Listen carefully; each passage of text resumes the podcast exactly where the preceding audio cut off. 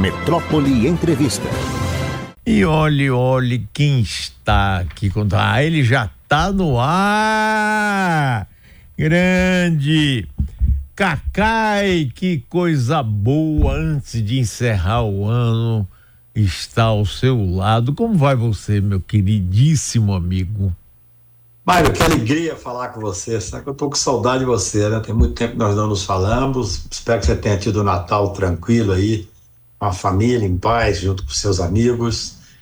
Nós estamos respirando ares mais tranquilos, né, Mário? Eu tô com muita esperança que esse ano agora a gente possa colocar o Brasil mais nos eixos, ter um Brasil mais, mais igual, menos raivoso, né? Só de tirar o ódio da nossa frente já acho que é uma vantagem enorme. E você ajuda muito isso, com o seu programa inteligente, bem-humorado, a sua fala sempre positiva. É uma alegria para mim estar aqui. Cacá, eu acompanho, rapaz, semanalmente seus artigos, seus pronunciamentos e tem alguns pontos que eu gostaria de conversar com você. Vamos começar pelo esse final aí da Lava Jato. E Sérgio Moro, apesar. Eu, eu fico imaginando em que escola esse senhor estudou e aprendeu aquele português tão castiço, não é?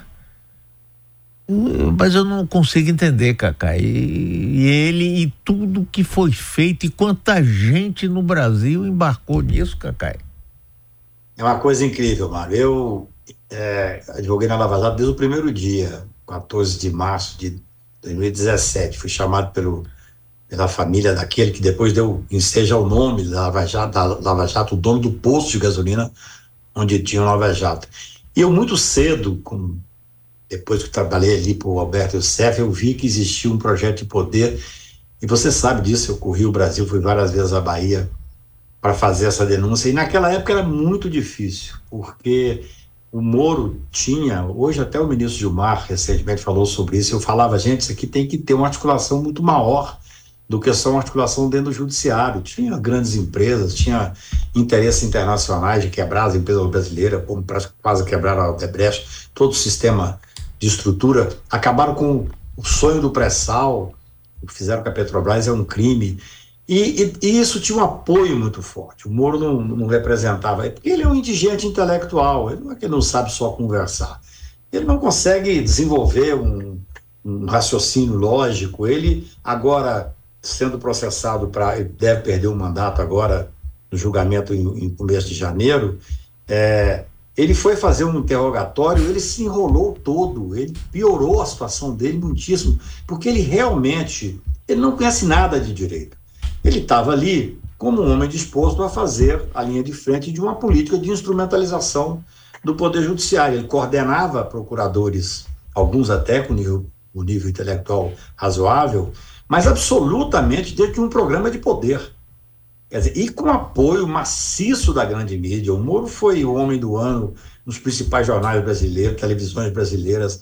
Quer dizer, é, é a prova de que é, se você tem um programa forte, estruturado de poder, com dinheiro, muito dinheiro, só só o que o, o Del queria, Deltan queria coordenar naquele fundo lá era mais de 3 bilhões. Então, é muito interessante. Quem é que o Moro e esse, e essa, esse lavajatismo, a República de Curitiba, gestou? Gestou o Bolsonaro. Quer dizer, ele teve a coragem de prender o principal opositor do Bolsonaro e deixar o caminho livre para o fascismo cravar as unhas do Brasil durante quatro anos. É claro que depois houve uma briga de poder entre eles, porque ele foi ser ministro. Um caso clássico de corrupção. Qualquer estudante de direito de primeiro ano definiria o fato dele ter feito um ato de ofício como juiz, prendido o principal opositor e aceitado em seguida o cargo de ministro. Isso é um cargo de corrupção clássico. É uma coisa incrível. Mas foi muito, foi muito doloroso, Mário, por tudo que nós sofremos, por tudo que o Brasil teve que passar. Você imagina, é, ainda essa semana, eu foi, foram anuladas todas as provas contra o Beto Richa, um, o ex-governador do Paraná. Hum. Eu falei com ele.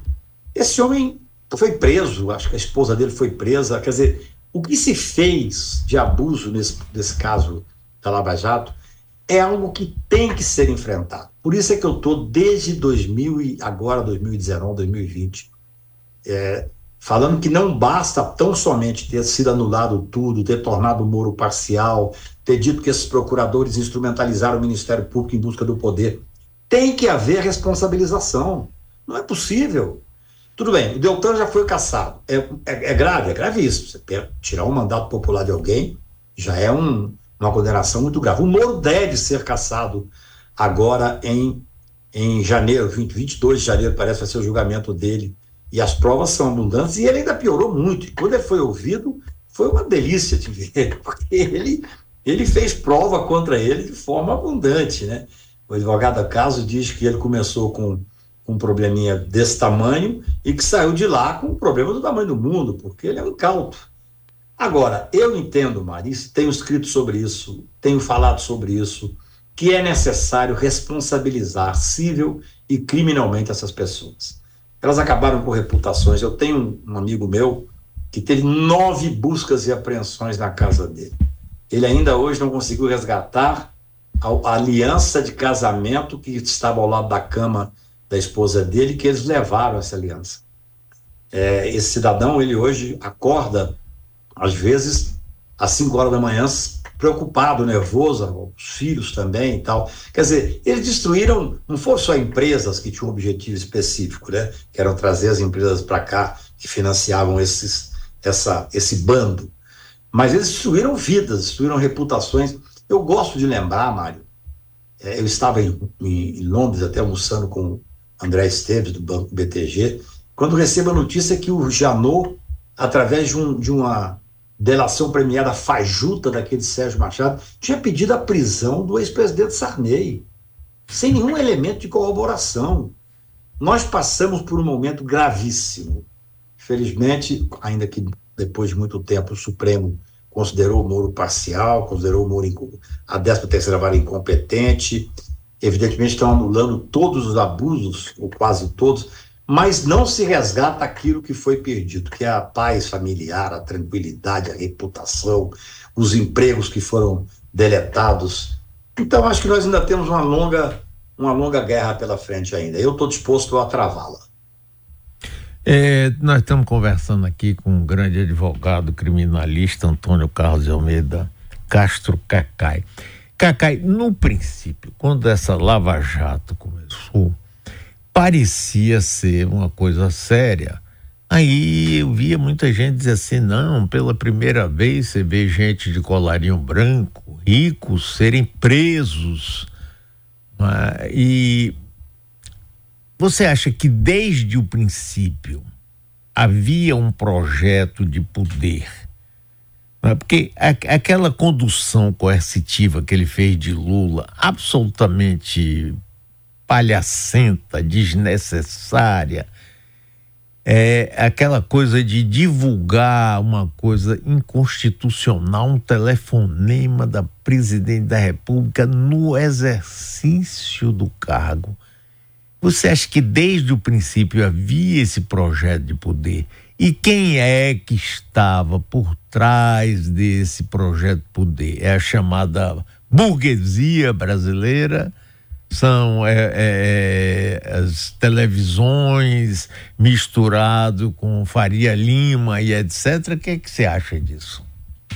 Mário, essa situação é uma situação complexa. É, eu reconheço que algumas ações que foram encetadas ali foram ações positivas. Por exemplo, quando um cidadão do terceiro, quarto escalão da Petrobras, preocupado com o que estava acontecendo, resolveu devolver 100 milhões de dólares à época, alguma coisa assim, é claro que tinha alguma coisa errada, é evidente. O que acontece é que essa estrutura que eles usaram, eles tentaram fazer isso à época do Banestado, sempre com o Moro à frente desses procuradores. Teve uma outra operação Sandal lá em Curitiba, que também já tinham métodos abusivos. Mas na Lava Jato, houve aí sim, no meu ponto de vista, desde o início, uma determinação em busca do poder. Eu fui advogado Alberto Seff, no início. Entrei com habeas corpus com uma tese muito interessante. Já comentei isso com você. Eu estava em Paris, eu sempre trabalho no Café de é do lado da minha casa. é, lá em Paris, quando eu recebo a notícia, através do advogado de Curitiba, que os procuradores tinham forçado o Alberto Cef a desistir do habeas corpus. Olha que coisa grave.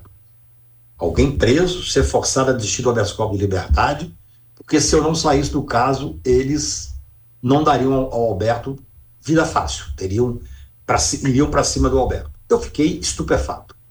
Ali eu entendi, isso é setembro de 2014, 17, 2017, no início da operação. Nossa operação começou em março. Ali eu comecei a desconfiar. E depois eu comecei a notar que existia uma estratégia, que era uma estratégia de poder. Tudo que o Moro queria que fosse para, para Curitiba, para que ele pudesse fazer o jogo político, ele levava. Eu te pergunto a, a pergunta básica, qualquer estudante de direito sabe. Você tem direito ao juiz natural, você não pode escolher o juiz. Nem você pode escolher o juiz, nem o Ministério Público pode escolher o juiz. É o juiz natural, um princípio constitucional. Por que, que o, o, o, o, sítio de Atibaia em São Paulo está sendo julgado em Curitiba? Porque o Moro tinha um projeto de poder e os procuradores obedeciam a ele. Por que, que o triplex de, do Guarujá tá, foi julgado em Curitiba? Porque o Moro tinha um projeto de poder. Então, desde o início, eles tinham um projeto de poder. É claro que não dá muito para identificar basicamente tinha poderes econômicos. Hoje, eu falava isso há quatro anos, as pessoas achavam estranho, mas hoje os próprios ministros supremos, vários deles entendem isso, que tinham interesse, por exemplo, em quebrar as empresas de estrutura pesada no Brasil. O Brasil tinha um orgulho, Odebrecht era um orgulho brasileiro. A gente que viaja muito pelo mundo, você vê Odebrecht construindo em vários países, inclusive nos Estados Unidos, pontes, túneis, metrôs e tal e tal. Então, tinha interesse em quebrar. Poderiam ter enfrentado corrupções dentro das empresas? Deveriam. Não é que poderiam, não. Deveriam. Jamais poderiam quebrar as empresas. Então, era uma estrutura montada. O pré-sal, que à época poderia levar o Brasil para competir entre os, os maiores é, da área de petróleo do mundo, tomou um tiro com o que fizeram com a Petrobras. Então, é claro que você consegue identificar, ainda hoje, nós temos as viúvas da Lava Jato. Essa semana tem um jornalista, não, não gosto muito de falar o nome dele, não, porque eu achei de baixíssimo nível, mas ele nunca o respondi, fui obrigado a responder essa semana, que ele faz um artigo violento dizendo que eu não deveria ter o direito de advogar, porque eu tenho relações muito próximas com o ministro Supremo, tenho relações próximas da Procuradoria, tenho relações próximas com o empresariado. Eu sou advogado. Eu fui advogado de quatro presidentes da República, fui advogado de 90 governadores. Advogo no Supremo há 40 anos, é óbvio que eu tenho que ter desde que com respeito e credibilidade, eu tenho que ter relacionamento com essas pessoas sempre no limite ético. Mas está lá um tal de Sadenberg, que é uma viúva da Lava Jato, ele e outros que também comiam no mesmo prato da Lava Jato, que tinham interesse específico em defender. Então, é difícil identificar. É só você ver quem é que ganhou com a, com, a retirada das grandes empresas brasileiras. Aonde que o Moro foi trabalhar quando ele saiu do Ministério da Justiça? Foi trabalhar numa empresa americana. Quem é, alguns procuradores montaram escritórios de compliance para atender a pessoas que passaram pela Lava Jato. Então, esse jogo é muito intrincado. Eu diria, Mário, que enquanto nós não fizermos o aprofundamento da responsabilização civil e criminal desse bando dessa República de, de Lava Jato, nós não vamos ter a dimensão do que significou essa operação. Essa é a realidade. Por exemplo, se o ministro Alexandre não tivesse dado um despacho, uma determinação, para impedir que eles usassem os tais fundos que eles queriam gerir, é, um deles era 3 bilhões e tanto, o outro era 6 bilhões, é isso, eles queriam gerir bilhões. Seria, é um projeto de poder sofisticado. É mais do que todo o dinheiro do fundo para as eleições brasileiras. E você veja, um deles já foi deputado federal, foi caçado, o outro, que é o Moro, é senador, deve ser caçado agora, e outros servem, e tem que ser investigado, servem a quem? Quais são os escritórios que eles atendem? Quem são os clientes que eles atendem? Então, não é um jogo simples. É claro que também nós tivemos, para você poder atingir e atender a interesses de grupos fortíssimos na área de infraestrutura, eles fizeram o quê? Eles tiveram que liquidar grupos fortíssimos brasileiros, que sofreu a OES, que sofreu ao Debrecht, eu repito, houve corrupção, certamente tem que ser enfrentado. Eu, eu, eu sei, Mário, eu sofri muito embora ninguém nunca tenha coragem de fazer esse embate comigo, eu tentei fazer com esses procuradores, com esse pessoal todo a vida inteira, porque eles fizeram, no início, uma visão que eu achei muito maniqueísta, como eles tinham a grande mídia, eles conseguiam passar a visão. Qual que era a grande visão? Todos aqueles que criticam os excessos, como eu, critiquei desde o primeiro momento, fiz centenas de entrevistas, centenas de debates Brasil afora, na época sozinho, salvo alguns colegas que faziam nos seus estados específicos, eu corri o Brasil inteiro com gravíssimo prejuízo pessoal, prejuízo econômico, prejuízo de escritório, não tinha problema. É uma coisa que eu queria fazer, fiz e fico muito feliz de ter feito. Mas qual era o maniqueísmo que eles usavam, Mário? Veja bem, são pessoas sem sofisticação. Eles pegavam e falavam assim: todos aqueles que criticam os excessos é a favor da corrupção, é, é contra a corrupção. Quer dizer, eu achava tão primário, tão maniqueísta, que eu achava que isso não fosse pegar. Mas como eles tinham uma grande mídia, pegava. Pegava. É uma tristeza, mas Pegou. assim, ainda é necessário, repito, que a gente faça um enfrentamento civil e criminal da responsabilidade desse grupo, para a gente entender essa sua pergunta, que é o, é é o, fundamental. Quem que estava por trás? Sabemos vários que estavam por trás. Grupos econômicos, grupos fortíssimos de imprensa. É só ver assim, qual foi a grande imprensa que apoiou o Moro e censou o Moro? É fácil de falar, não tem por que eu ficar falando aqui, mas todo mundo sabe, entendeu? Agora, Cacai, estamos conversando com Antônio Carlos de Almeida Castro, grande advogado criminalista, querido Cacai. Cacai, veja o seguinte: durante todo esse processo, passou desapercebido, pelo menos da maioria da população, o nível de ignorância jurídica e até da nossa língua mater do grande herói brasileiro Sérgio Moro. E, num determinado momento, contou com uma leniência do Supremo Tribunal Federal. Exemplo, aquela divulgação do telefonema da presidente da República, que pela Constituição é proibido. Ele fez pediu desculpas e, e pronto. E isso foi ajudado por esse clima. Rapaz, a TV Globo, por exemplo, fazia jornal nacional, cada um episódio demorava 40 minutos sem intervalo comercial, com aqueles tubos podres vomitando ah, nota de 100 reais. Ah, claro, aquilo entrava na cabeça de todo mundo. Depois ele mostrava Sérgio Moro viajando é, todo com boné para a celebridade não ser reconhecida, ele humildezinho, ia para o exterior receber um prêmio. Ah, rapaz, isso é demais, né? E quantas e quantas milhares e milhões de brasileiros embarcaram nisso, Cacai? O Mário, eu me lembro que em 2015, 2000, 2017, eu escrevi um artigo na Folha de São Paulo, é, Que País Queremos, eu terminava com uma frase de Fernando Pessoa dizendo que eles eram indigentes intelectuais e deveriam ter lido Fernando Pessoa que, que estou farto de semideus, onde é que há homens no mundo? Eles, eles foram incensados como sendo super-heróis e eles passaram a acreditar que eram super-heróis. Esse é que é o problema, especialmente de quem não tem nenhuma formação humanista, nenhuma formação cultural. Porque, por exemplo, esse episódio que você falou, que é gravíssimo, é, eu estava, era aniversário do ministro Supremo, nós estávamos jantando no restaurante em Brasília, e estava junto o ex-ministro Nelson Jobim. E a decisão sobre essa história específica aí do, do que o Moro passou dos limites e tal, estava nas mãos do ministro Teori Zavascki. E o ministro Jobim disse, Cacai, você vai ter uma surpresa. O Tori é um homem muito sério e muito duro. Vai vir uma, uma, uma, decisão duríssima contra o Moro. O Moro pede desculpa e o Teori deixou por aquilo mesmo. Ou seja, era um momento muito difícil, Mário, porque a imprensa, as pessoas, os juízes, são pessoas comuns como nós, são cobrados em casa. Eu jamais seria juiz, já disse mais de uma vez que o único cargo que eu aceitaria seria ex-ministro supremo porque deve ser, deve ser bom ser ex-ministro e tal.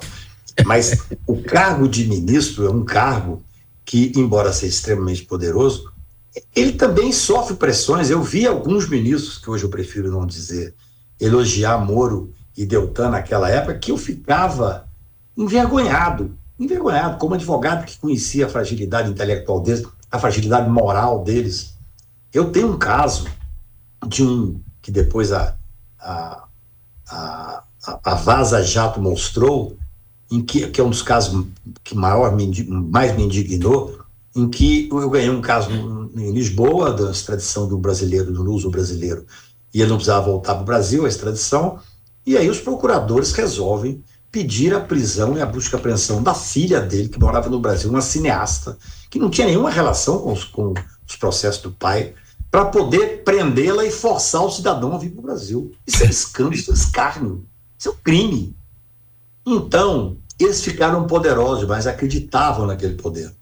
É só você ver aquela foto ridícula que eles tiravam, os procuradores, imitando aquela foto do grupo americano, e pregavam nas, na cidade inteira, eles assim em pé, como se fossem os, os, os justiceiros e tal.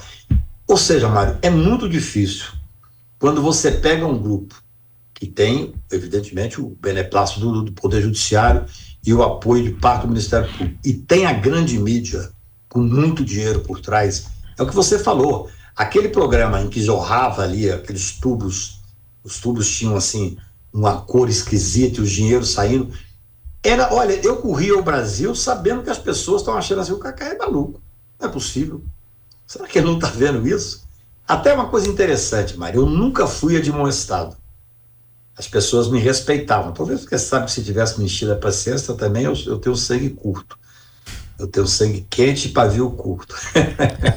Mas é, é, muito interessante ver, eles viraram semideus, acreditavam nisso. Então você chegava é, num debate acadêmico, com, às vezes na faculdade da USP, tinha lá dois mil, duas mil pessoas, advogados, vendo estudantes.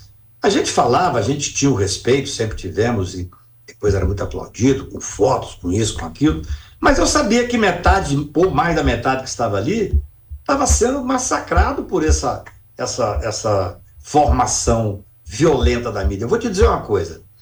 Eu, uma vez, eu fizeram uma busca apreensão na casa de um senador da República importante e tal, e depois teve quase três horas aquelas entrevistas que eles davam, os procuradores, os delegados, até levavam às vezes gente da Receita Federal, e eles faziam análise daquilo que estava buscado e apreendido sem ter ainda nenhuma culpa formada. O cidadão saía de lá massacrado, saía de lá com moral baixo. Qual era o objetivo daquilo? Tentar fazer com que ele fizesse delação. Eu comecei a escrever e até ligava para alguns amigos meus que trabalham especialmente na Globo, na Globo News, falava: olha, vocês deram três horas para o outro lado. Eu quero uma hora pelo menos.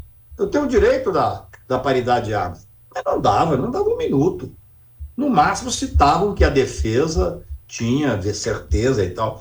Ou seja, é muito difícil. É um, era um projeto ainda existe, repito, as viúvas da Lava Jato, eu fui, é, esse artigo violento, o artigo é contra o Supremo, na verdade, é contra os ministros do Supremo, me colocaram como um advogado que tem trânsito, o que deveria ser, para mim, até um elogio, se eu tenho trânsito no Supremo, significa que eu trabalho bem, porque trabalho lá há 40 anos.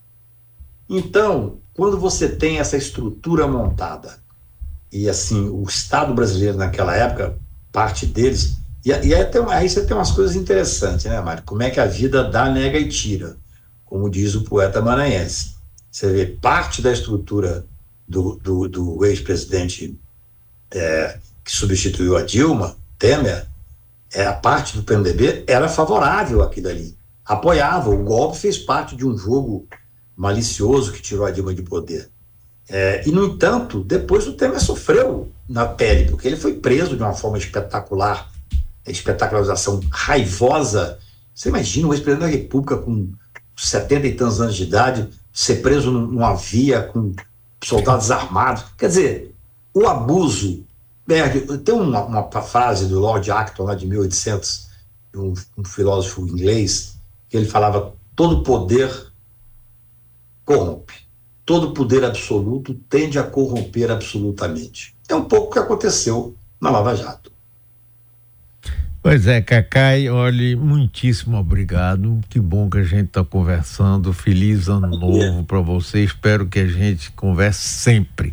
Você nos ajuda, você nos alegra, você nos ilumina. Parabéns pelo seu trabalho, tanto como advogado, como como intelectual, como ser humano. Fantástico. Espero que a gente se encontre pessoalmente brevemente, viu? Muito Feliz bom falar com você. Eu estarei na Bahia, lá em Trancoso, do dia 7 até o dia 20 e tanto, e vou dar um pulo, se você estiver em São Paulo, vou dar um pulo só para te dar um abraço. Venha, venha, venha, venha. E eu estou fazendo, eu tô fazendo um artigo que sai quinta-feira, que é assim, eu falo todo mundo no final do ano começa a fazer votos, votos. Falo que o meu voto esse ano é que a gente possa fazer as pazes com os mané. Porque nós temos que tirar o ódio, tirar o ódio da vida da gente. É, e eu falei, ó, a gente não pode falar na frente deles. Escrever pode porque eles não têm o hábito da leitura. Mas é muito bom que a gente tente pacificar o país. E você é um cara que ajuda isso. Obrigado, querido. Abraço grande. Para você também, grande Cacai.